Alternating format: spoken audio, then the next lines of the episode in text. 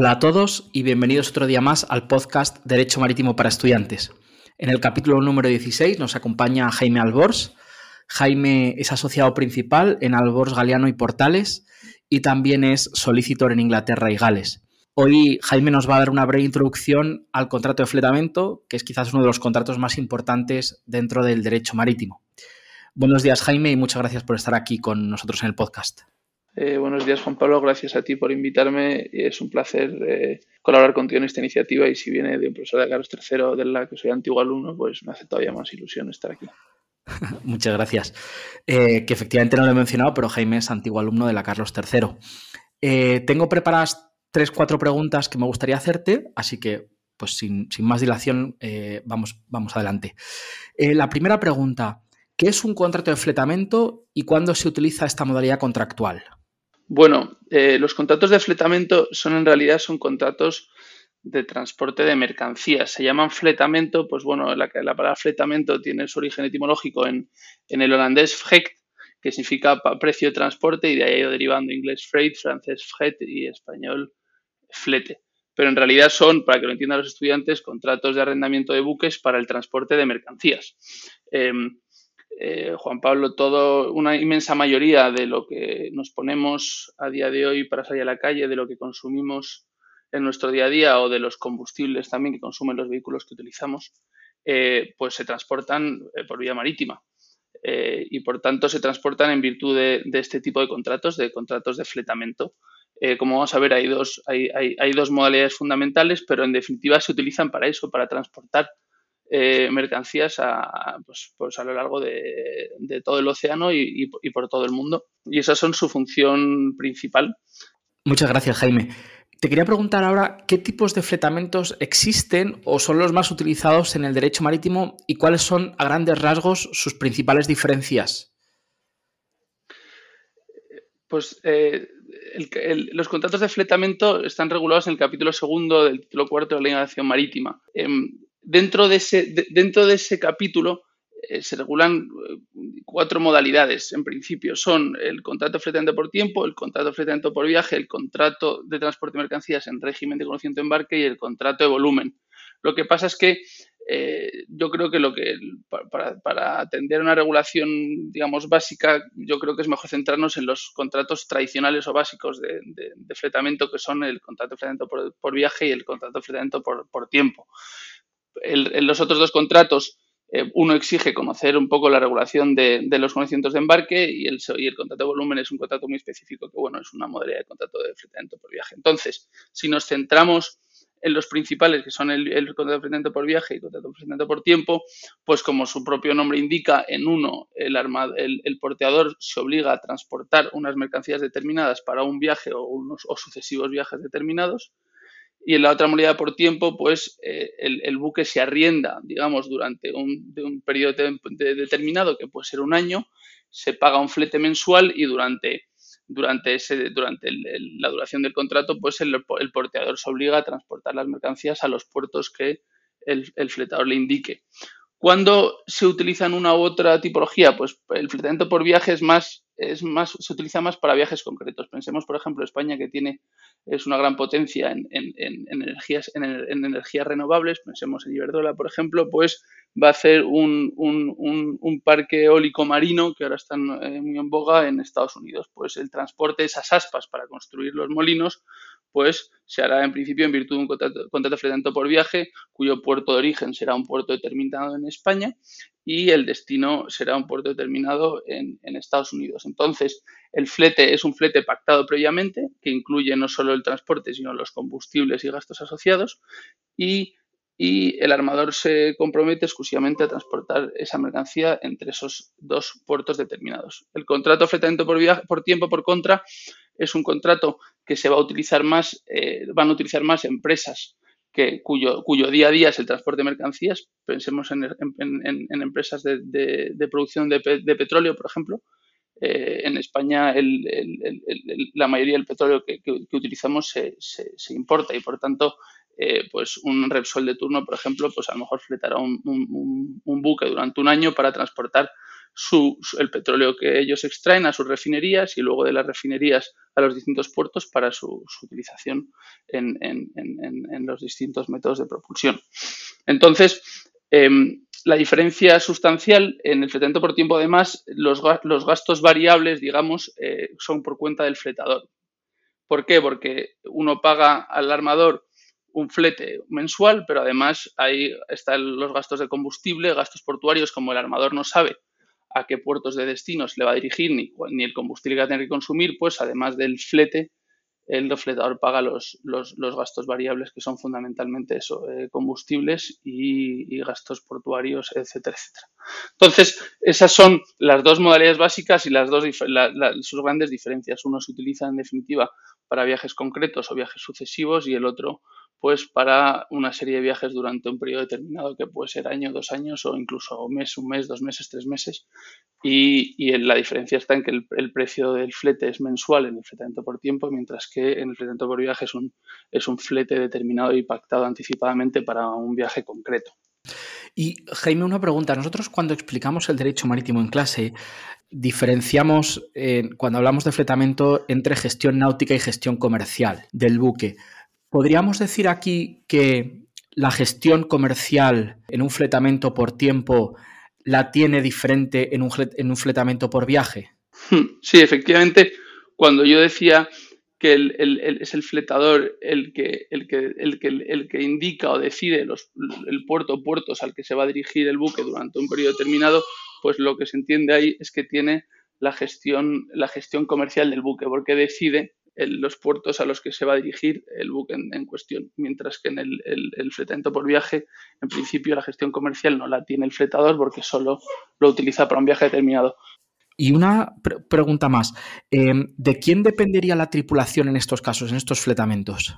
En ambos casos, tanto en el contrato de fletamento por tiempo como el contrato de fletamento por viaje, la tripulación depende del porteador, es decir, el porteador emplea a la tripulación. El fletador no se tiene, no se tiene que preocupar de la gestión náutica del buque porque eso, eh, eso va incluido en el precio, digamos, y es una de las obligaciones del porteador. Ahí se diferencia de los contratos eh, a casco desnudo, arrendamiento a casco desnudo, en los que eh, digamos que el, el, armador pone a disposición del buque a casco desnudo sin tripular y es el, es el fletador el que, o arrendatario en este caso, el que lo tripula y, digamos, lo opera también, no solo comercialmente, sino también la operación náutica ah, del buque. Entonces, en estos casos, por buscar un símil que los, que los, los alumnos entiendan, en el fletamento por viaje, imaginaos que, cogemos un taxi para un viaje determinado y en el fletamento por tiempo, imaginemos que contratamos a un chofer eh, para, para, que durante un mes nos lleve a distintos, a distintos lugares. En ambos casos, la gestión del buque, en este caso la gestión del coche, pues corre a, cargo del porteador y no del fletador. Em, y ya por último, una vez visto este contrato, un poco y la tipología o las modalidades contractuales que existen, ¿cuáles serían brevemente las principales obligaciones de las partes y sus responsabilidades en este tipo de contratos, sobre todo centrados en el contrato de fletamiento por tiempo y el contrato de fletamiento por viaje? Pues eh, la ley, digamos, que unifica de alguna forma eh, las obligaciones, luego sí que en, determinadas materias eh, hay especificidades, pero en definitiva muchas de ellas son comunes. Vamos a tratar, si quieres, las comunes y luego, si quieres, podemos o me haces alguna pregunta sobre alguna cuestión más concreta de, cada una de las tipologías. Pero bueno, la primera de ellas es poner a disposición eh, el buque en el, en el puerto lugar pactados.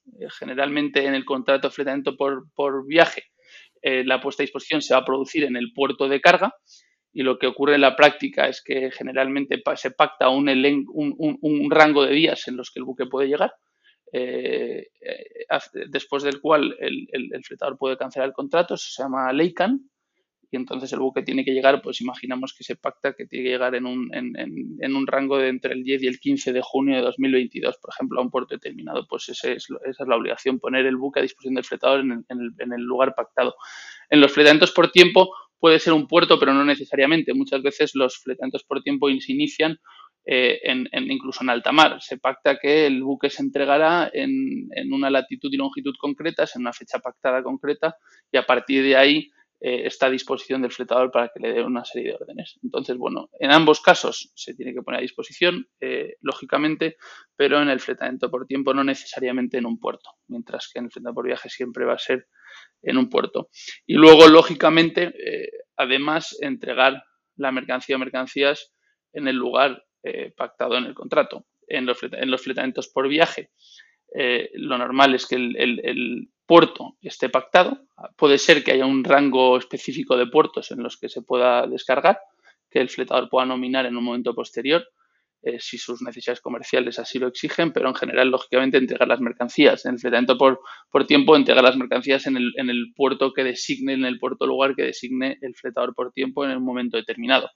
Eh, lo que ocurrirá en la práctica es que, bueno, muchas veces se cargan mercancías sin saber todavía dónde se van a descargar, pero el fletador por tiempo pues ordena al buque cargar una mercancía en el lugar determinado y luego según va el, buque va eh, inicia el viaje, pues puede indicarle un lugar o lugares determinados para descargar. Pero lógicamente el armador está obligado, el porteador está obligado a entregar la mercancía en el lugar que el fletador designe. Y luego otra de las obligaciones, una de las obligaciones fundamentales o claves para el, porteador es, que el buque debe estar en condiciones de navegabilidad. ¿Qué significa estar en condiciones de navegabilidad? Pues tiene que ser un buque que pueda cargar, descargar y transportar la mercancía de forma segura y sin que la mercancía sufra daños esta obligación de navegabilidad tiene un alcance muy amplio. No es solo, lógicamente, si el buque tiene una vía de agua, será innavegable porque pondrá en, pondrá en peligro no solo el propio buque, sino lógicamente la mercancía. También será innavegable si las, las, las tapas de las bodegas donde se transporta mercancía no son estancas y entra agua salada en caso de mal mar. Pero también alcanzan cuestiones como eh, la cuestión es como la tripulación del buque, que sea competente para realizar las tareas propias de, ese buque en cuestión. Hay, jurisprudencia, sobre todo inglesa, que ha determinado, por ejemplo, que un capitán especialista en buques de, transporte de vehículos rorros, pues no necesariamente es, apto para otro tipo de buques, buques petroleros, por ejemplo, y por tanto eso podría incluso llegar a determinar la navegabilidad del buque. Si no está toda la tripulación necesaria, también. En definitiva, se trata de obligarse a transportar la mercancía del puerto de carga al puerto de descarga de forma segura.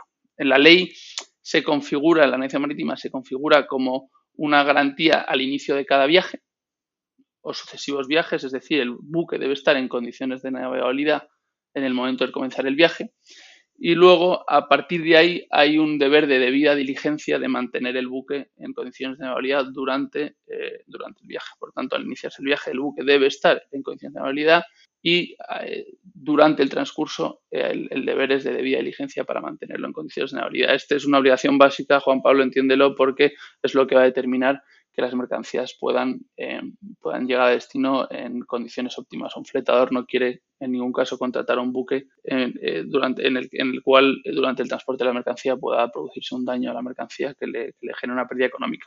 Entonces, esa es, es, la obligación, digamos, básica del, del, del porteador.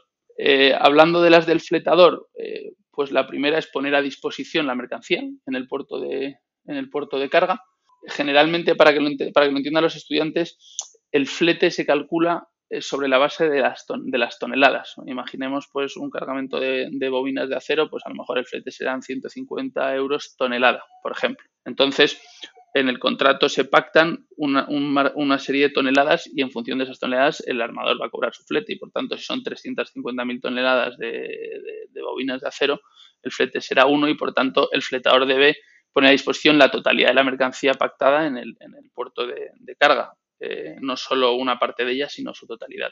En caso de no hacerlo, pues el, el armador siempre puede reclamarle la diferencia por incumplimiento de ese deber de poner a disposición la mercancía pactada. Otra obligación importante es la de no embarcar mercancías peligrosas sin previo conocimiento del porteador. Eh, y no, con esto no queremos decir en absoluto que no se carguen mercancías peligrosas. Se cargan mercancías peligrosas todos los días, productos químicos muy corrosivos, eh, los propios, eh, el propio petróleo y derivados del petróleo pueden ser mercancías peligrosas, explosivos, es decir, que el día a día los buques llevan mercancías muy delicadas. Aquí la cuestión es que el porteador sepa qué mercancía va a cargar para saber qué tratamiento debe darle, porque hay códigos de gestión de mercancías peligrosas que, en virtud de los cuales los, los, portadores saben que unas, unas, mercancías determinadas deben cargarse en unas condiciones de, determinadas eh, de ambiente, temperatura, etcétera. Entonces, el fletador de alguna forma le debe decir de forma clara y concisa qué está cargando al porteador para que el porteador pueda tomar las medidas necesarias para asegurar que se, transporten en condiciones de seguridad. Y luego, lógicamente, está el pago del flete. Es una obligación fundamental del fletador, que es pues, pagar el flete al, portador, el flete pactado. Eh, si no se paga, pues bueno, la ley prevé una serie de mecanismos de retención de mercancías de alguna forma para para tratar de, obligar al fletador a pagar, pero el fletador lógicamente debe pagar el flete por el, por el transporte que se contrata. Yo creo que esas son, digamos, las, las, obligaciones básicas. Luego, sí que es verdad, Juan Pablo, que estos contratos, eh, si nos lo trasladamos al día a día, estos contratos son muy complejos, tienen una casuística muy, muy, muy determinada, son contratos generalmente que parten de formularios estándares eh, que, tienen origen anglosajón. Hay mucho detalle en todo esto, pero bueno, de alguna forma, si, tuviéramos que, decirlo de forma muy básica o, clasificar básicamente cuáles son las obligaciones fundamentales, pues serían estas. Eh, muchas gracias, Jaime. Yo creo que ha quedado muy claro cuáles eran un poco las obligaciones principales de cada una de las partes en, esto, en este contrato. Pues yo creo que vamos a dejarlo aquí. Agradecerte nuevamente el haberte pasado por el podcast y yo creo que los alumnos que lo escuchan, eh, seguro que esta introducción al contrato de fletamento les habrá ayudado mucho y que seguramente que iremos ampliando eh, en sucesivos podcasts algunas de estas obligaciones que has indicado en detalle. Así que Jaime, muchas gracias. Un placer, Juan Pablo, y encantado de haber participado. Ya sabes que cuando me necesites, eh, aquí me tienes para lo que sea. Perfecto, Jaime. Pues concluimos aquí este episodio dedicado a los aspectos introductorios del contrato de fletamento. Espero que os haya parecido interesante. Eh, muchas gracias por vuestra escucha y nos vemos la próxima semana en el podcast Derecho Marítimo para Estudiantes.